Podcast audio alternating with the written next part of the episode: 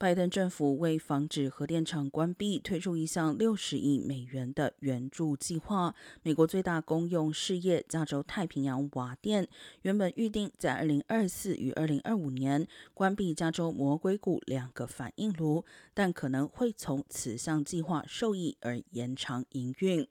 根据能源部的数据，美国核电业九十三个反应炉占零碳电力发电量一半以上，但因再生能源与燃烧天然气的电厂竞争，加上核电厂安全开销在二零零一年九一一事件和二零一一年福岛核灾后飙升。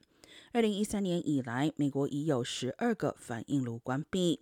能源部长格兰霍姆表示，政府正在运用所有可用工具，让美国能在二零三五年前有干净能源提供电力，包括优先考虑现有核电厂。